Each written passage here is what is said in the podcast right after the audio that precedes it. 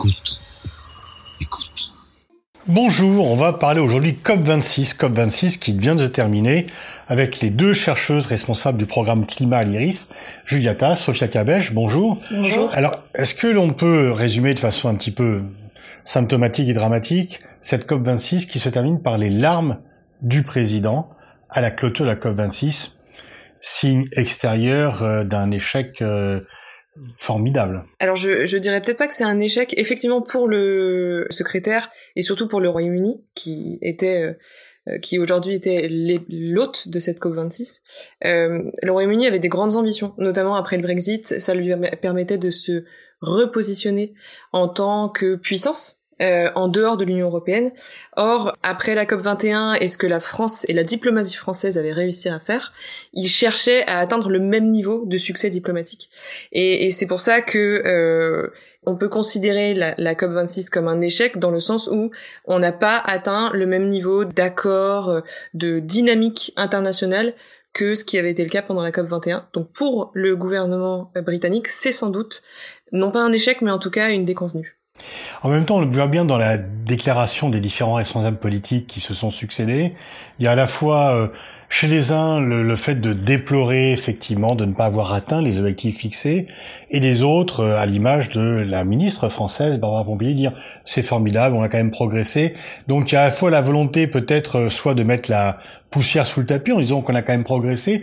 Comment se partagent un peu les analyses de ceux qui étaient sur place? Alors sans doute n'avaient-ils pas les mêmes objectifs, mais on voit un peu que les déclarations des uns et des autres sont partagées entre le fait de dire on a atteint quand même certains objectifs et euh, il y a beaucoup de choses qui n'ont pas été réalisées. Au niveau du relatif euh, succès ou échec de cette COP, il y a vraiment un double discours qu'on peut entendre. D'un côté, les pays les plus développés, les plus riches, qui considèrent avoir réussi un certain niveau, euh, voilà, d'accord diplomatique et de mise en commun des efforts, et puis de l'autre, les pays en développement, les pays les plus vulnérables et les ONG, notamment les représentants des populations indigènes, les populations les plus vulnérables, qui elles déplorent complètement les résultats de cette COP-là. Et en fait, quand on regarde un petit peu ce qui a été décidé en termes de réduction d'émissions, on est très loin de ce qu'il faudrait. Euh, je veux dire, on est censé réussir à maintenir l'augmentation à plus 1 degré point 5. Là, on va vers plus de 2 degrés. Euh, on est très loin d'avoir réussi à mettre en place l'ambition nécessaire, alors que même c'était l'objectif de cette COP. Hein. La COP le 26, le premier objectif, c'était de faire rehausser les ambitions. Sur ça, il y a un échec total. La France, qui est venue donner son discours, donc Emmanuel Macron, en demandant à tous les États d'aligner leurs objectifs, elle-même ne l'a pas fait euh, sur son propre territoire avec la condamnation pour l'affaire du siècle, etc. Euh, et donc pour les pays en développement, pour les pays les plus vulnérables, cette COP26 est un échec considérable parce qu'elles n'ont pas réussi à faire avancer les choses sur une thématique qui leur concerne particulièrement, celle de l'adaptation et des pertes et préjudices. Et ici, malheureusement, elles n'ont pas avancé. Alors, adaptation, pertes et préjudices La différence. Oui. Alors, donc on a trois grandes manières de répondre au changement climatique tel que c'est fait dans le cadre de l'accord de Paris. La première, c'est l'atténuation, la réduction des émissions. La deuxième, c'est l'adaptation, donc la mise en place de pratiques qui vont permettre à nos systèmes, à nos sociétés de pouvoir continuer à perdurer dans le temps un exemple très simple, c'est la mise en place sur, euh, euh a de l'érosion côtière, de digues par exemple, pour stopper euh, l'élévation du niveau des mers. Et puis les pertes et préjudices, ce sont bah, tous les pertes et dommages que l'on subit suite à l'occurrence par exemple d'une tempête, d'un cyclone, des choses que l'on ne peut pas éviter, mais qui nécessitent ensuite une reconstruction, des investissements. Et donc les pays en développement aujourd'hui sont déjà touchés par ces impacts-là. Leurs sociétés ont besoin de se reconstruire, mais ils n'ont pas les financements nécessaires. Et c'est cette COP-là, c'était un enjeu pour eux de pouvoir réussir à accéder à ces financements-là, d'avoir un mécanisme dédié et ça a été mis complètement euh, sous la table avec un refus franc de la part des pays développés de ne pas vouloir euh, s'engager là-dessus avec la mise en place d'un dialogue. Et on est très loin aujourd'hui d'être à la nécessité d'un dialogue. Il faut agir. Je veux dire, c'est plus euh, c'est plus lointain ces impacts-là. Alors une fois de plus, on a dit que c'était la COP de la dernière chance. C'est pas la première fois qu'on dit que c'est la COP de la dernière chance. Est-ce que c'est vrai ou euh, quand est-ce que ça sera vraiment trop tard? On peut considérer pour certains aspects qu'il est déjà trop tard. C'est-à-dire que il y a eu, euh, il y a un niveau de, de gaz à effet de serre dans l'atmosphère qui est tel qu'aujourd'hui on sait que la fonte des glaces va continuer pour euh, la fonte des glaces, notamment la fonte de la calotte glaciaire du Groenland, on sait qu'on a enclenché le processus. Donc pour ça, il est trop tard. Après, qu'est-ce que ça va avoir comme impact sur les humains? Ça, c'est une autre question. Donc il est jamais trop tard dans le sens où tout ce qu'on va faire va freiner ce qu'on va ensuite subir. Euh, On dit à chaque COP que c'est la COP de la dernière chance parce que les pays qui sont touchés par le changement climatique dont parlait Sophia tout de suite, eux considèrent que c'est leur dernière chance. Un pays qui euh, a 70% de son territoire à 2 ou 3 mètres au-dessus du niveau des eaux, si on ne stoppe pas euh, nos émissions dans les 10 années qui viennent, son territoire va disparaître. Donc pour un pays comme les Tuvalu, les îles Tuvalu ou les Fidji, etc., les COP qui ont lieu actuellement sont des COP de la dernière chance. Euh, pour un pays comme les pays développés, euh, comme la France ou l'Europe, qui d'une part se trouvent dans des zones tempérées, donc un peu moins exposées à certains impacts du changement climatique, et qui d'autre part ont des financements pour des énergies renouvelables, des digues, euh, donc à, la fois l'atténuation et l'adaptation. C'est pas la COP de la dernière chance. Et c'est là le problème, c'est que les pays développés n'ont pas assez d'incitation à l'action dans les faits, puisqu'ils savent qu'ils pourront s'en sortir. Alors que les pays en développement, et en particulier les pays euh, qui se situent dans les zones tropicales ou des petits pays euh, insulaires, eux pensent que c'est la COP de la dernière chance et le formule tel quel. Alors on avait estimé à 100 milliards de dollars par an à la COP 21 les besoins pour permettre justement l'adaptation. Euh, où en est-on?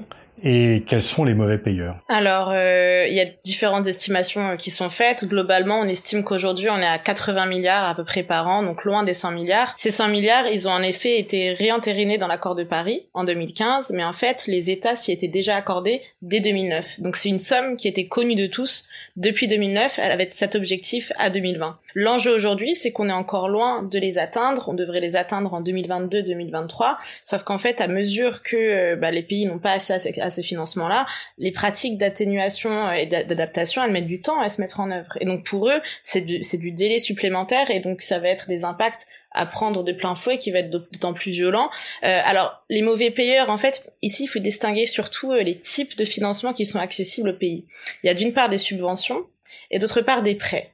L'enjeu, c'est que la plupart des pays donnent des prêts, ce qui endette encore plus les pays en développement. Sur les 100 milliards, on ne distingue pas entre prêts et subventions. Exactement. Alors, c'est-à-dire que lorsqu'on va regarder, on peut savoir de quel type de, de fonds il s'agit, mais les 100 milliards, c'est un gros paquet qui reprend les deux. Et par exemple, l'Union européenne qui se vante de consacrer 25 milliards, c'est plutôt des prêts ou des subventions? Il y a beaucoup de prêts qui sont qui font partie de ça, avec des taux d'endettement euh, assez importants. C'est notamment ce qui est dénoncé par. Euh, c'est pas vraiment des cadeaux en fait. Ah non, ce n'est pas des, ce ne sont pas des cadeaux. Mais justement, euh, enfin en tout cas, les ONG climatiques demandent à ce que ce soit des subventions dans un objectif de justice climatique, hein, parce que ces États-là, pourquoi est-ce qu'on leur donne les 100 milliards? C'est pas parce qu'ils sont beaux et qu'ils sont gentils, c'est parce qu'ils n'ont pas contribué en fait à la situation dans laquelle on se mm. trouve aujourd'hui. Ce ne sont mm. pas eux les pollueurs historiques. Et donc, d'une manière juste, il, apparaît correct de pouvoir bah, leur aider en fait à, adapter leur société aux impacts auxquels ils font face. Alors chaque pays doit s'engager à donner un agenda de la façon dont il va lutter contre le changement climatique. C'est un programme national. Euh, Est-ce que tous ont déposé leur plan? Est-ce que d'une part l'absence de Xi Jinping et Poutine a un petit peu euh, entaché le caractère global de la COP 26 Et dans les déclarations d'intention des pays, euh, quels sont les pays qui euh, sont, disons, dans les clous et ceux qui reste un peu en dehors de l'épure? Alors, euh, qui, est, qui est dans les clous? Personne. Il y avait un seul pays qui ne l'est plus. Euh, c'est-à-dire les clous, quand on, parle de clous, c'est sont lesquels? C'est-à-dire avoir euh, une feuille de route qui euh, permette de rester dans le cadre de l'objectif de l'accord de Paris, donc limiter l'augmentation à plus 1 degré point 5. alors là, on estime d'après les nouvelles contributions, notamment celles qui ont été mises à jour pendant la COP 26, on arriverait à 2030 à à peu près plus 10% d'émissions comparé à 2010, alors qu'on doit les réduire. Hein. On doit être à moins 45%. Euh, d'ici à 2030. C'est ce que nous dit le GIEC pour rester euh, sous la barre des 1.5. Donc on est très loin en fait de pouvoir atteindre ces objectifs. C'est pour ça que cette COP euh, n'est pas un succès et qu'elle n'a pas réussi à atteindre l'ambition qu'elle s'est fixée. Et d'ailleurs, alors même qu'ils sont censés fournir de nouvelles feuilles de route tous les 5 ans, donc la prochaine aurait été censée être en 2025 euh, la COP 26 ayant été décalée d'un an, euh, eh bien on demande aux États de revenir dès l'année prochaine, ou dès la COP 26 qui aura lieu en Égypte, avec de nouvelles, des nouvelles feuilles de route. Euh, sur ce qu'on regarde des États, ce qui est intéressant à noter, c'est que la plupart se sont engagés à la neutralité carbone, neutralité climatique à 2050. Hein, quand on regarde un petit peu, il y a plus d'une centaine de pays qui a dit voilà en 2050 on sera carbone neutral, climate neutral. Mais en fait l'enjeu ici, ça c'est des engagements de long terme. Pour pouvoir les atteindre, il faut avoir des engagements à des échéances plus courtes, 2030 notamment, qui sont assez importants et qui nous permettent justement de pouvoir ensuite atteindre cette neutralité.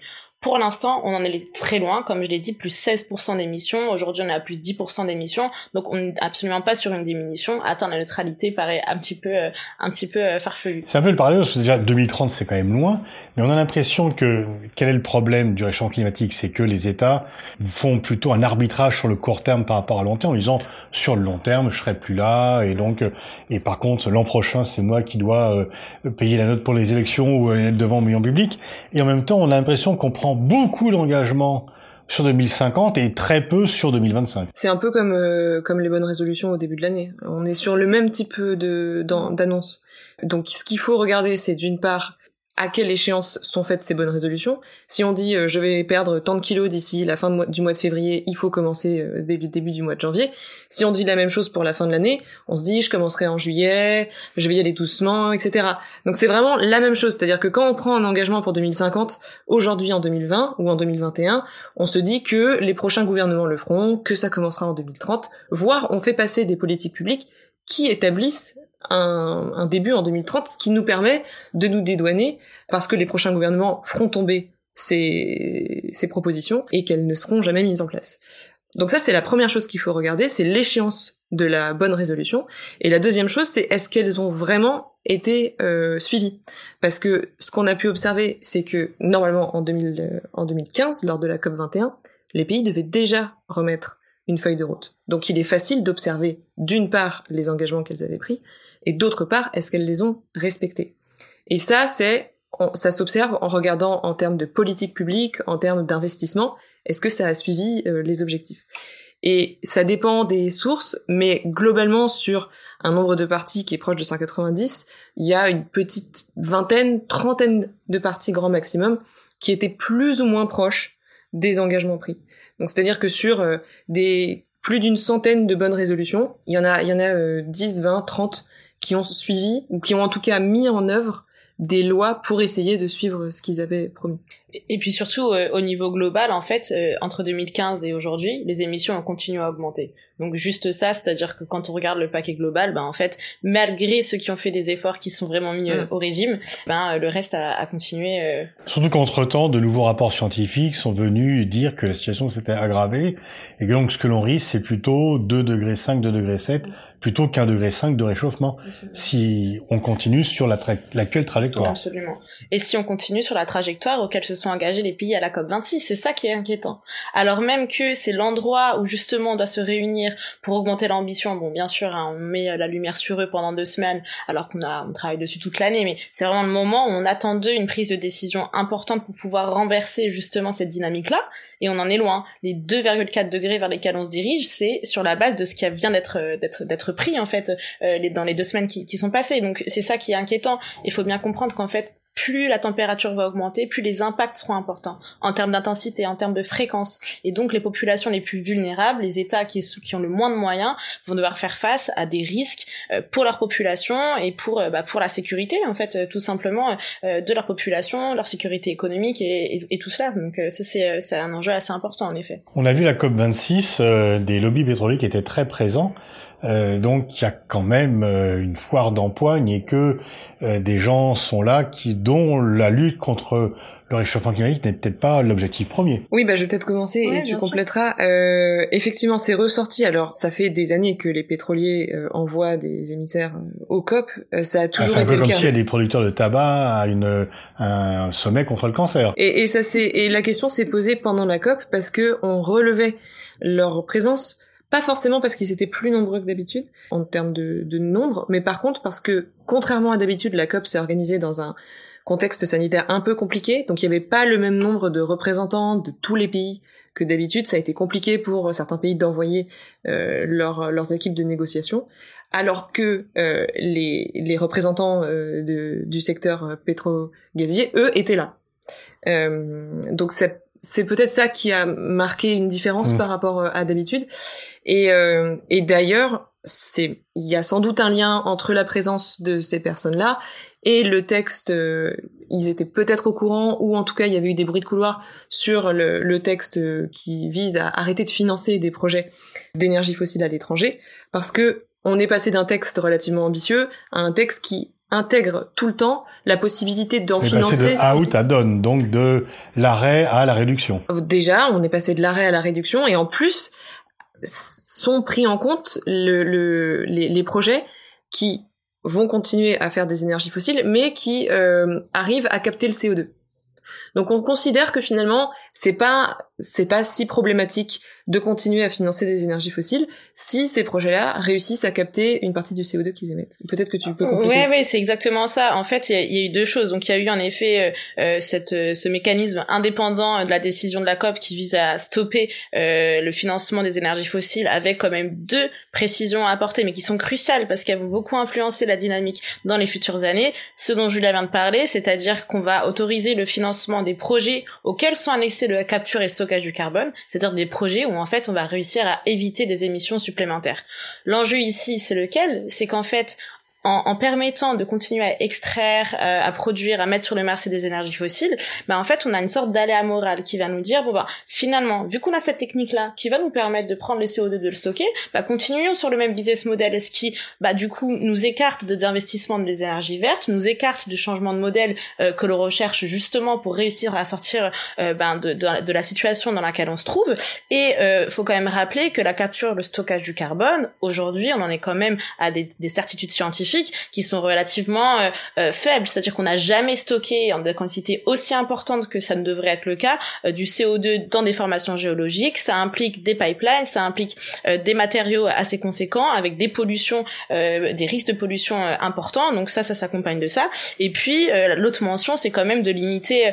On autoriserait les projets qui, je cite, ne vont pas à l'encontre des 1,5 degré de l'accord de Paris. Alors, sous quelles conditions ce sera, je ne sais pas. Qui est-ce qui va déterminer ça Je ne sais pas, mais ces petites précisions assez importantes. Et puis, euh, comme tu l'as très bien dit, hein, on, on, a réduit l'ambition en, en, disant réduction du charbon et non mm. pas sortie du charbon, mais c'est quand même une avancée que les énergies fossiles soient citées dans une décision finale de Qu'elles soient au moins ciblées. C'est ça, c'est depuis le protocole de Kyoto. Par rapport au, au groupe de pression, au groupe d'intérêt, est-ce qu'il n'y a pas aussi euh, en, en, réaction en fait une force mondiale? Est-ce que la lutte pour euh, la préservation de la planète n'est pas devenue une cause commune et qui finalement, quels que soient les régimes, mobilise une grande partie des opinions et la jeunesse. Est-ce que donc, euh, est-ce que l'avenir, la solution n'est pas de ce poids des opinions publiques, des civils euh, qui se mobilisent de façon de plus en plus forte, visible, pour dire c'est la terre dans laquelle nous allons vivre, nous générations futures. Merci d'arrêter de la saloper. Si, euh, il est certain que c'est quand les opinions publiques et les votes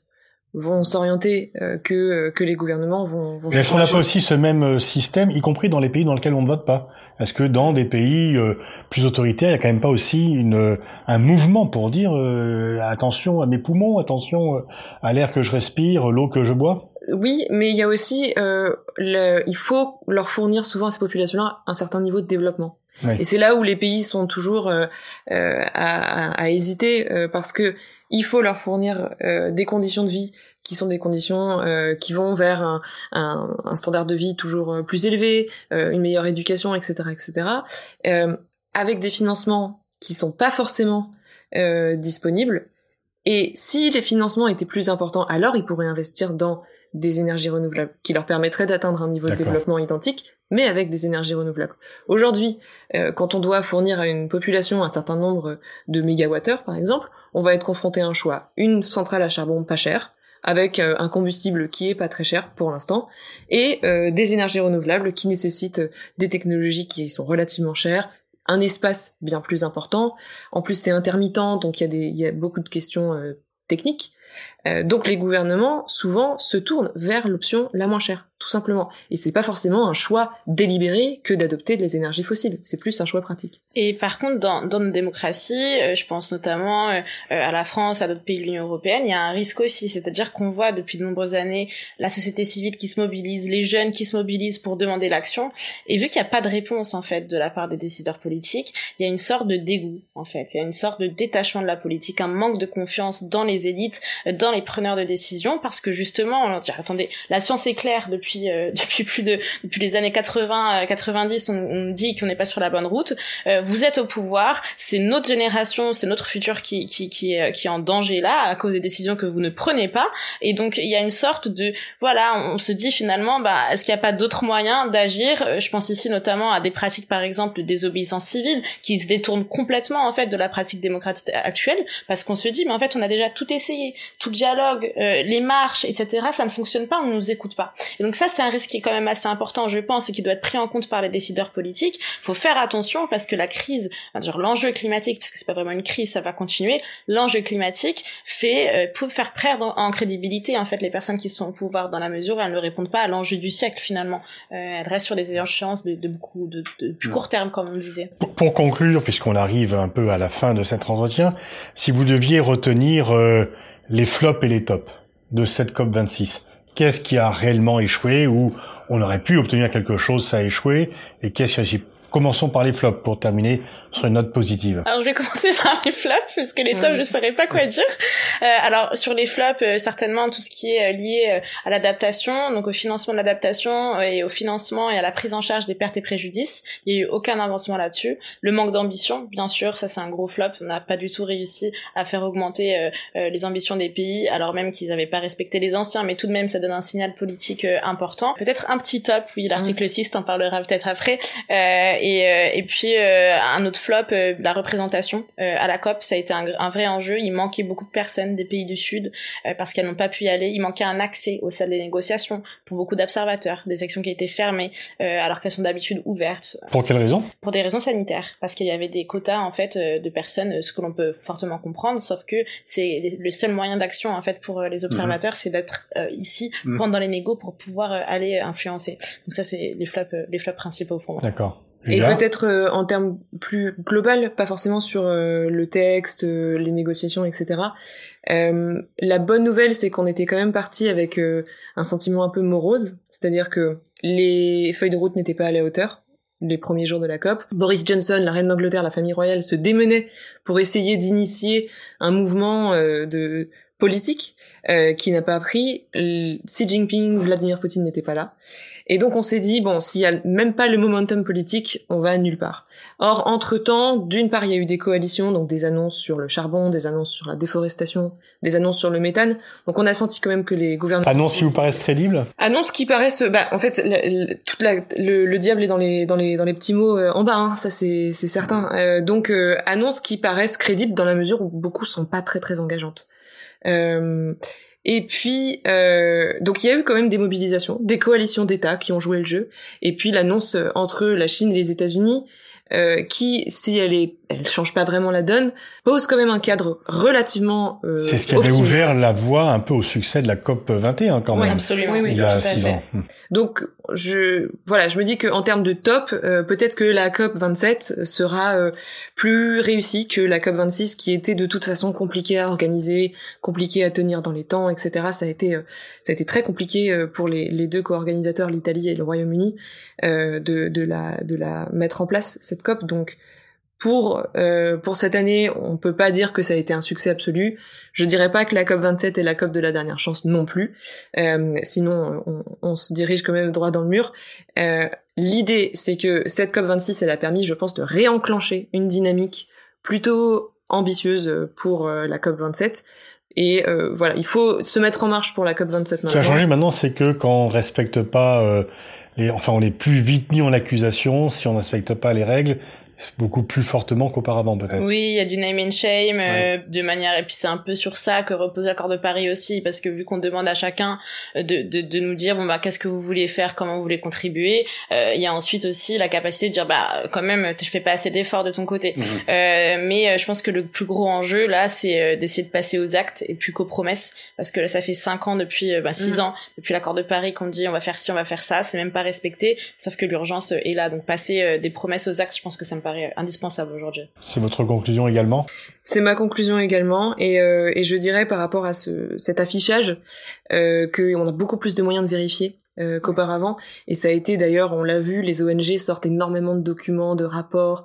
Euh, donc on peut plus raconter autant euh, de bêtises, qu'avant devant tout le monde. Et ça c'est la bonne nouvelle. Ok, bah on va au moins terminer sur cette note positive. en attendant la COP 27. Merci, Merci Sophia et Julia. Merci.